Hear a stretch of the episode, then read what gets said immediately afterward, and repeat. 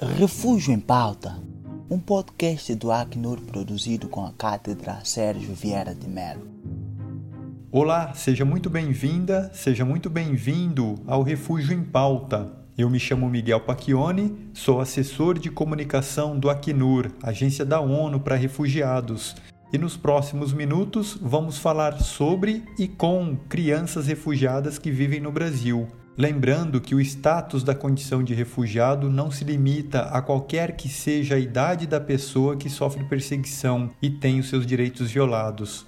Olá, todo mundo para que está é, ouvindo a gente aí em casa. Tomara que todos estejam bem. Quase metade de todos os refugiados tem menos de 18 anos, ou seja, são crianças, e quase uma em cada três crianças que vivem fora do país de nascimento é refugiada. Oi, eu sou a Mariana Rafiz da Unicamp e vou trazer alguns dados estatísticos para entender a importância de focarmos esse episódio nas crianças refugiadas. Cara, já me fizeram esse tipo de pergunta e eu respondi com tipo, muita coisa diferente. Mas assim, eu gosto de paçoca. O relatório Tendências Globais do Acnur, lançado em junho desse ano, afirma que cerca de metade das pessoas refugiadas no mundo são crianças, o que existe respostas específicas por parte do Acnur e dos governos para atender às demandas dessa população, como acesso à educação. Entre os anos de 2010 e 2019, o Acnur registrou cerca de 400 mil crianças separadas de seus pais e desacompanhadas de parentes que solicitaram refúgio em 117 países. Em setembro deste ano, o Acnur lançou o relatório Unindo Forças para a Educação de Pessoas Refugiadas, uma publicação que mostra as discrepâncias de acesso de crianças refugiadas ao ensino formal. 77% das crianças refugiadas estão matriculadas no ensino fundamental 1. Cerca de apenas 30% das crianças refugiadas estão matriculadas no ensino médio. Isso tudo antes da pandemia. Quando você chega aqui, é bem diferente, sabe? A cultura é outra, escola, idioma, o relatório Tendências Globais do Acnur estima que 3,7 milhões de crianças refugiadas não estavam na escola em 2019. E atualmente, o Fundo Malala estima que cerca de metade das meninas refugiadas que estavam matriculadas no ensino médio podem não retornar para as escolas depois da pandemia, fazendo com que recaia sobre elas, as meninas, outra discrepante barreira de acesso a um futuro digno e garantidor de direitos. No Brasil, as crianças representam cerca de 10% do total de refugiados, embora muitas já tenham nascido brasileiras, sendo filhas de pais refugiados. Sobre o perfil das crianças refugiadas no Brasil, elas são de 21 nacionalidades, em especial da Venezuela, Síria e da República Democrática do Congo.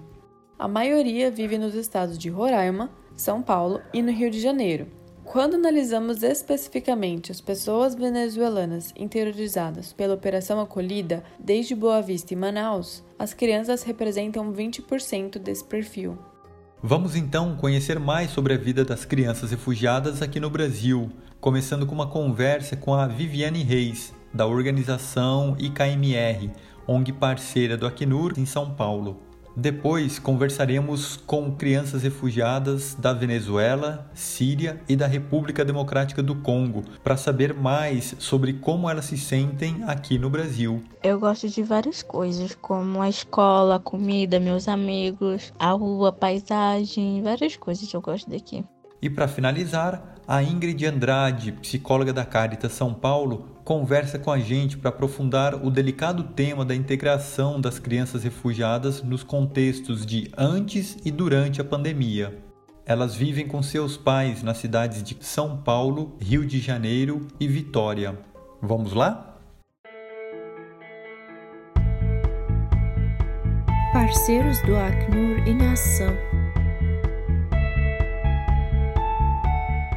Hola, mi nombre es Carlos Escalona, soy jornalista venezolano y refugiado desde 2019. Nuestra convidada de esta edición es Viviana Reis, ela es fundadora y directora geral da ONG IKMR, parceira do Alto Comissariado das Nações Unidas para Refugiados ACNUR, e atua em defesa dos direitos das crianças em situação de refúgio no Brasil. Atualmente, aproximadamente 500 crianças de 13 nacionalidades são atendidas em São Paulo. Por favor, Viviane, seja bem-vinda. Oi, Carlos. Eu que agradeço essa oportunidade de estar aqui. IKMR se dedica especificamente na integração das crianças e envolve vários projetos. A IKMR é uma organização humanitária que foi fundada em 2012 e a gente atua com programas que envolvem arte, assistência e educação. Então a gente utiliza a arte como uma importante ferramenta para conseguir acessar essas crianças. É um trabalho de ressignificar o mundo para elas, as relações, por todas as coisas que elas vivenciaram Dentro desse universo de artes, a gente tem um projeto incrível de canto coral. Elas fazem aula de expressão corporal, dança, canto. Temos um programa de educação complementar com orientação educacional multidisciplinar, que é implementado em parceria com a Acnur. Nesse projeto, uma equipe pedagógica ajuda as crianças fazendo reforço escolar, tutoria, monitoria, temos assessoria escolar, atendimento psicopedagógico, fazemos os encaminhamentos para tratamento psicológico. Temos um programa de assistência, assistência social, assistência emergencial, assistência médica e assistência humanitária. Muitas vezes, as crianças chegam a ser invisíveis no processo de integração das famílias quando chegam no Brasil e passam a ser o ponto de comunicação dos pais. Essa foi uma das minhas primeiras percepções quando me envolvi com essa causa, de que as crianças estavam passando invisíveis mesmo nesse processo de integração. Não havia um olhar para elas, um acompanhamento. E essa questão delas fazerem as traduções, elas participam de conversas que elas não deveriam participar, elas são forçadas a ter ciência de assuntos que não são próprios da idade dela, ou que ela nem está preparada para lidar. Então não é só uma facilidade que a gente tem de aprender um novo idioma nessa fase da nossa vida na infância. Vira também um pouco uma questão de sobrevivência nesse ambiente. Ela perde essa sensação de segurança que ela tinha. Por conflitos armados, guerras e violações de direitos humanos, onde as crianças pagam o preço mais alto, começou o trabalho de IKMR desde 2012 a ONU diz que as pessoas refugiadas são as pessoas mais vulneráveis do mundo. Então, dentro deste contexto de vulnerabilidade, como lidar com o que acontece com uma criança que pode passar por tantos traumas, pode ser tão brutalizada e nunca conseguir se recuperar? Ou talvez não encontrar oportunidade para isso, mesmo que ela tenha força para passar por isso. Então, quando eu conheci essa causa, eu quis entender o que acontecia com as crianças quando elas chegavam, como elas estavam sendo acolhidas, e eu percebi que esse era um trabalho, era uma lacuna que ainda estava acontecendo aqui nesse processo. E por isso eu resolvi encarar esse desafio de tentar fazer algo para contribuir para que elas tivessem oportunidades para de fato serem bem acolhidas e integradas aqui. Os desafios e cuidados específicos no atendimento das crianças refugiadas são fundamentais na integração e em sua estabilidade emocional. Olha, a gente atende crianças de 13 nacionalidades: América do Sul, África e Oriente Médio. E a razão pela qual elas tiveram que fugir, as condições que elas passaram, os eventos né, que elas experimentaram, tem um grande impacto também quando a gente pensa nessa adaptação que vai acontecer aqui. Então, por exemplo, crianças que passaram por campos de refugiados ou que tiveram que passar por uma fuga terrestre que foi muito conturbada, aonde tem uma grande preocupação dessa criança não se perder, dela não ser sequestrada. A adaptação dela é mais complicada quando a gente pensa na relação que ela vai estabelecer com outros estranhos, né? Esse lugar que ela chegou que ela não conhece, a família fica mais fechada. Tem algumas coisas que são peculiares, assim. Mas de uma forma geral, principalmente se a gente comparar com os adultos, a criança ela se adapta melhor nessa nova cultura. Por uma questão, eu acho, de do processo mesmo que, que acontece na infância, de, de ser mais aberto e receptivo para esse novo.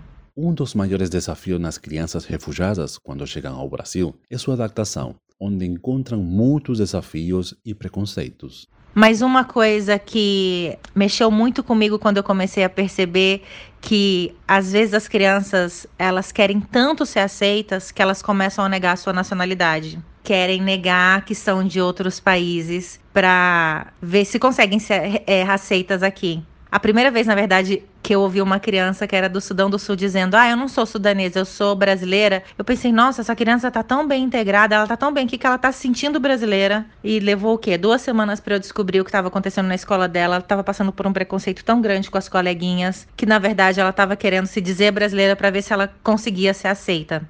Para que as crianças sejam e estejam bem acolhidas, temos que ter empatia. Olha, eu acho que no mundo ideal a interculturalidade deveria ser o ponto fundamental assim para permear todos os espaços para que ela fosse bem acolhida. O que é acolher alguém, né? Recebê-la como ela é, como ela está, com as suas feridas, com as suas dores, com as suas alegrias, com a sua cultura, a sua religião, a identidade que ela tem e ajudá-la a passar por esse processo para que ele não seja traumático de novo aqui. Viviane, muito obrigado por sua participação em nosso podcast Refúgio em Pauta. Muito obrigada a você, parabéns pelo podcast. Que bom que a pauta hoje foi as crianças, porque elas precisam dessa atenção e se a gente investir, se a gente cuidar, todos nós vamos ganhar com isso, porque eu acho que elas têm a resposta. Em primeira pessoa, o relato das pessoas refugiadas. Neste mês de outubro, o Refúgio em Pauta resolveu comemorar o Dia das Crianças, convidando alguns novos brasileirinhos para que nos contassem um pouco de sua história no Brasil, aquilo de que eles mais sentem falta dos seus países natais e o que eles esperam para o futuro.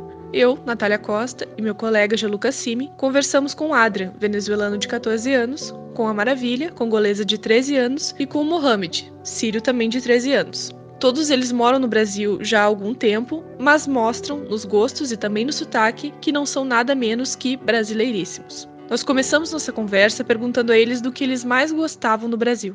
Então, do que eu mais gosto daqui do Brasil mesmo é do povo brasileiro que nos ajudou muito quando a gente chegou para cá, ajudou em alimentos, moradia, ajudou em tudo, conseguiu nos ajudar em tudo. O que eu mais gosto mesmo é do povo brasileiro aqui, que conseguiu muito nos ajudar, assim, de uma maneira inesquecível, que conseguiu nos ajudar. Eu gosto de várias coisas, como a escola, a comida, meus amigos, a rua, a paisagem, várias coisas eu gosto daqui. E do que vocês mais sentem falta no Congo, na Síria e na Venezuela? Eu sinto falta da minha família, dos meus amigos, meus primos, de quando eu brincava, ia pra escola, é, várias coisas. Sinto saudade do meu pai, quando eu passava férias na casa da minha avó. Sinto falta de tudo. Assim, o que eu mais sinto falta lá da Síria são mesmo dos meus parentes e lembranças boas. Como sempre tem lembrança boa, sempre tem lembrança ruim. Vamos começar agora pela ruim e depois ir pra boa. Assim, a parte ruim são lembranças muito, muito ruins que eu tive quando o meu avô perdeu a vida na guerra. Ele foi baleado dentro do carro dele. E quando também uma vez eu tava sentado com a minha avó na varanda, a gente tava sentado lá, a gente tava conversando e do nada passou um tiro raspando entre eu e ela. A gente imediatamente deixou tudo lá fora, entrou para dentro de casa, fechou, fechou a varanda e foi se esconder em, em outro cômodo muito longe. A eu fiquei assim, eu e ela ficamos mó aterrorizados naquele dia, a gente não conseguia fazer nada.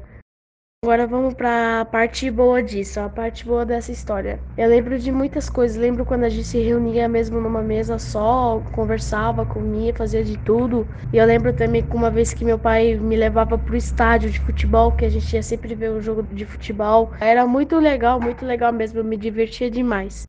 A saudade é muita, isso eu posso afirmar. A saudade é muita. Eu tinha minha vida, né? Minha vida tava lá. Agora, se for para escolher, eu fico na dúvida mesmo. Do país natal eu escolher, mas eu gosto muito do Brasil agora. Já me considero brasileiro. Agora, nesse período todo da pandemia que a gente tem que ficar mais tempo em casa, o que que tu faz geralmente no teu dia a dia assim? Eu tô no curso de inglês, eu estudo inglês às vezes, eu jogo, eu jogo bastante, bastante mesmo. Eu assisto anime, eu arrumo a casa, às vezes, com minha mãe, minha avó. Eu nem saio tanto, né, por causa da pandemia. Eu ainda tenho medo de pegar isso e morrer, sabe? É um medo que não sai nunca. Eu jogo Free Fire, eu jogo Minecraft, PUBG, Forte. O tempo que eu passo com meus amigos é bom.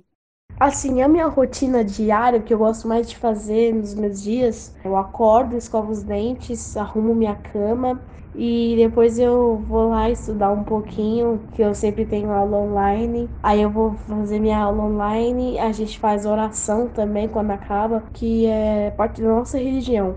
E às vezes eu gosto de ficar no momento de paz, né? Que é, gosto de ficar ouvindo música, jogar um pouquinho no celular, ouvir música que às vezes dá inspiração no jogo, né? Você consegue conquistar o que você queria conquistar no jogo. É, essa mais ou menos é a minha rotina. Bom, eu fico em casa direto. Quando eu acordo, eu faço a minha rotina matinal. Aí depois eu vou olhar a TV e gosto de, eu gosto de ler, ouvir música, conversar com meus amigos. Gosto de vários gêneros de música, como música eletrônica, K-pop, sertanejo, entre outros. Qual é a comida brasileira da que vocês mais gostam? E da cozinha do país onde vocês nasceram, qual é o prato preferido de vocês? Eu amo estrogonofe, é o meu prato favorito. Já na comida africana, eu prefiro vinagrete. Assim, a minha comida brasileira favorita é o estrogonofe. Só que não o estrogonofe tradicional. É o estrogonofe do meu pai. Assim, ele faz de um jeito que. Meu Deus, é uma delícia. Delícia demais. Não dá para esquecer. O gosto fica na boca. Sabe? O gosto fica assim na boca. Nossa, é muito, muito gostoso. Ele faz de um jeito muito especial. E agora da culinária árabe, o que eu gosto muito da culinária árabe é kibe cru quibe cru que eu gosto demais, demais. Aí dá mais com pão, pão do Ramadã que a minha mãe faz, que fica assim, uma delícia, uma delícia. Minha comida favorita no Brasil, na Venezuela, aonde for, é macarrão. Nossa, não tem como. Macarrão é gostoso.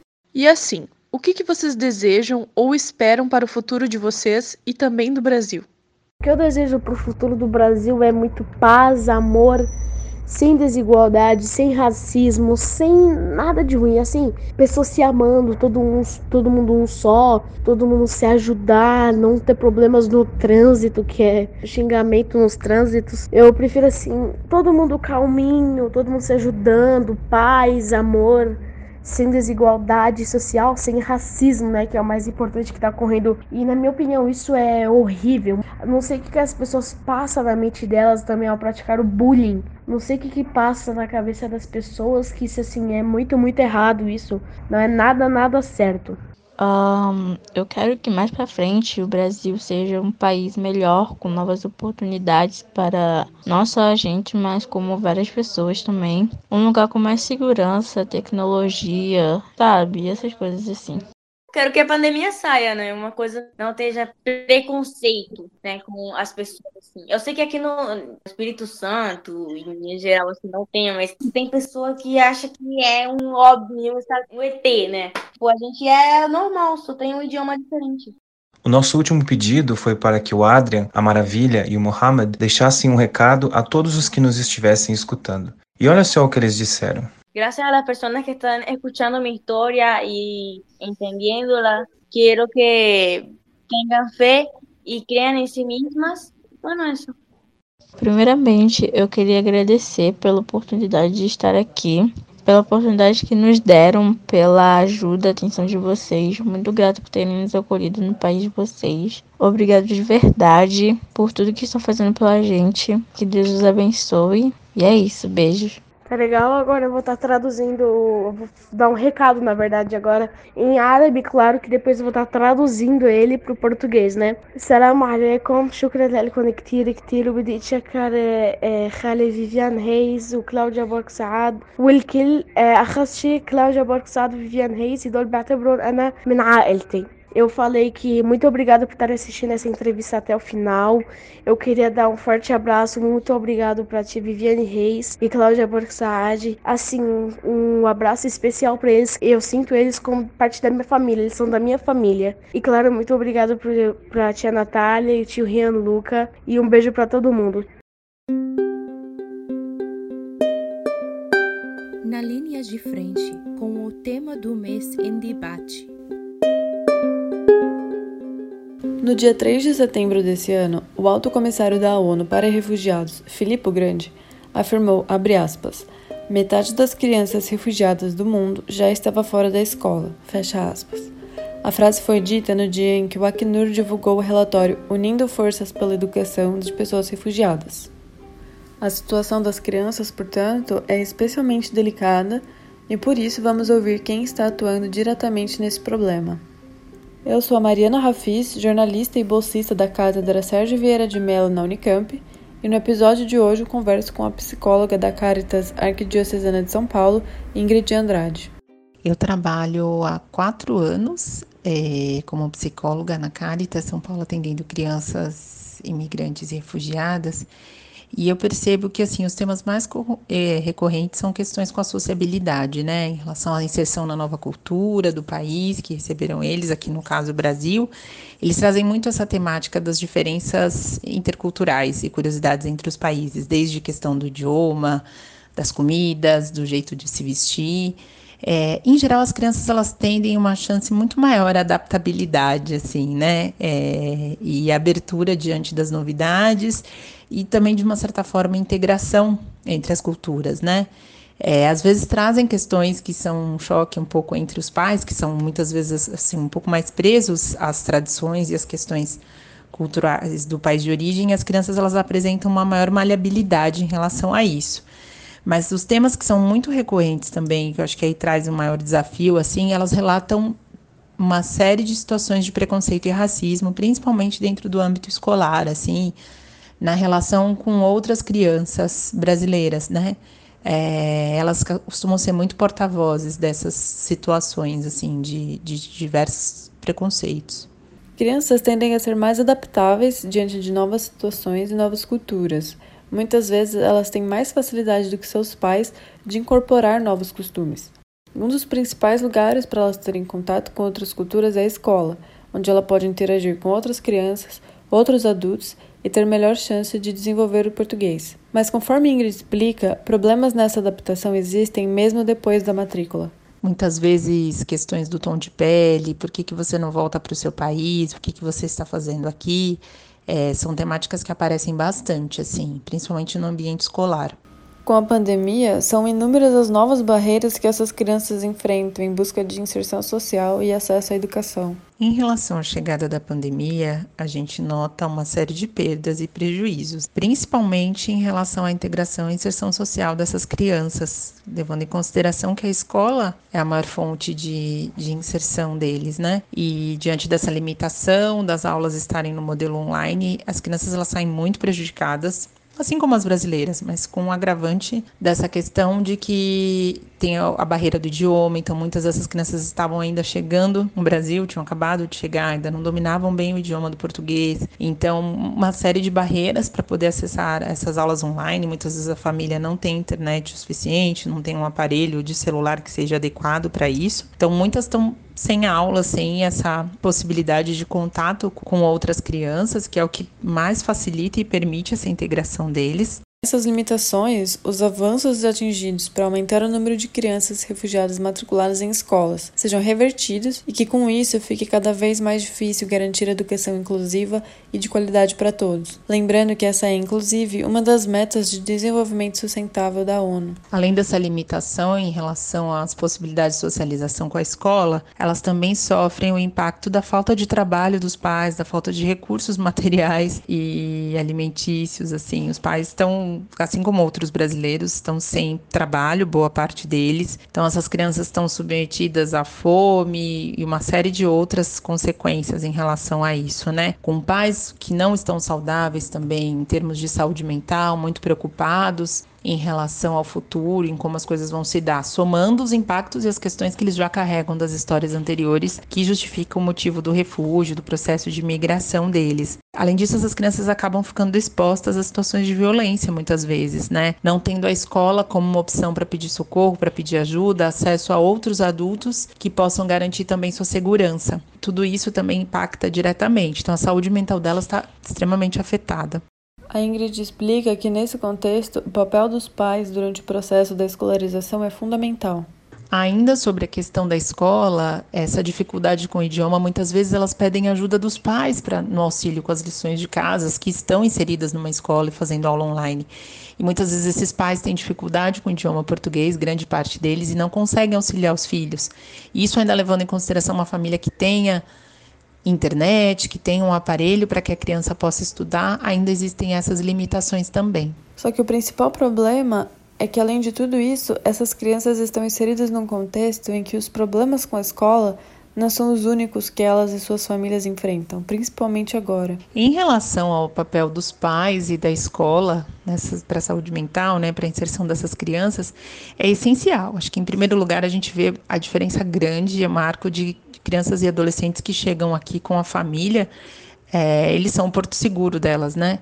É, faz toda a diferença isso. E a escola, sim, ela tem um papel essencial na integração não só dessas crianças, como também dessas famílias. Muitas vezes é a primeira instituição que essa família se sente cuidada e abraçada de alguma forma.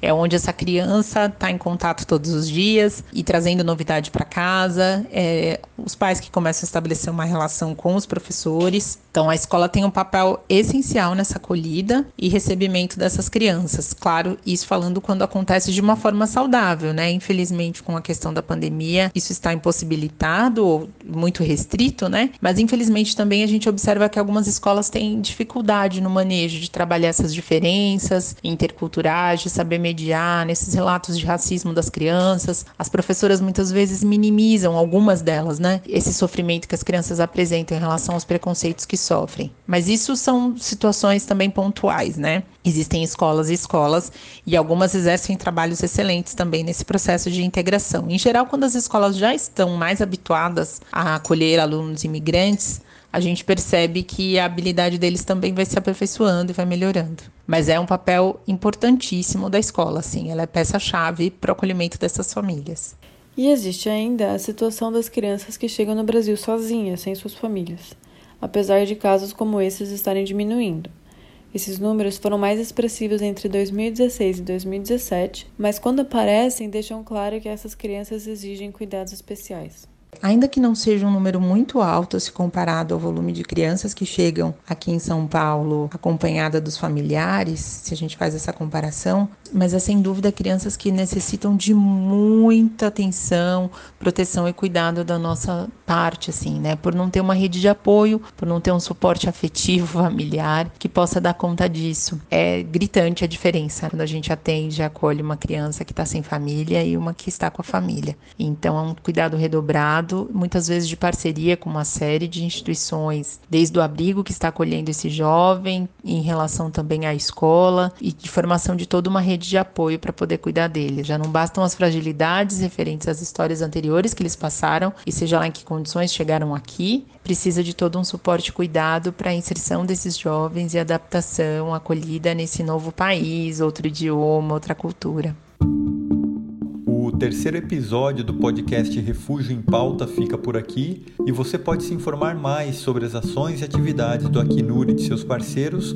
pelos nossos canais de informação. Acesse acnur.org.br e no menu O que fazemos há um link para a Cátedra Sérgio Vieira de Melo do Acnur. O Acnur agradece todos os seus doadores internacionais, em especial a Alemanha, Estados Unidos, Japão, Luxemburgo e União Europeia pelas importantes contribuições feitas às respostas do Acnur no Brasil. Nacionalmente, agradecemos aos doadores privados, como Bradesco, Colégio Bandeirantes, Grupo Boticário, Itaú e Stafford Capital Partners e tantos outros apoiadores que possibilitam que o Acnur dê continuidade aos nossos trabalhos. Fechamos o episódio com uma surpresa arrebatadora de corações aqui. Crianças refugiadas que fazem parte do coral Coração Jolie, um projeto da IKMR, darão uma palhinha aqui para nós cantando.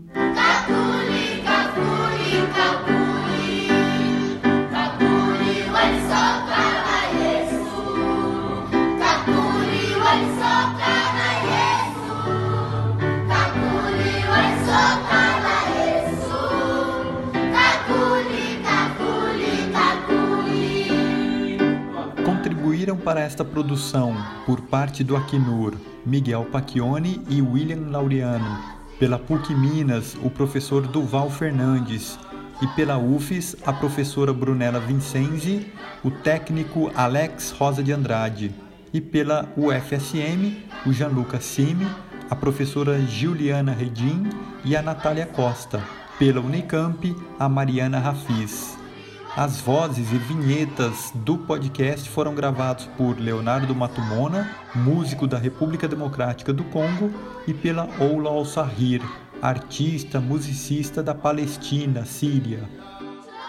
Estejam bem e nos falamos logo mais no próximo episódio do podcast Refúgio em Pauta. Um grande abraço. E um beijo para todo mundo. Tchau.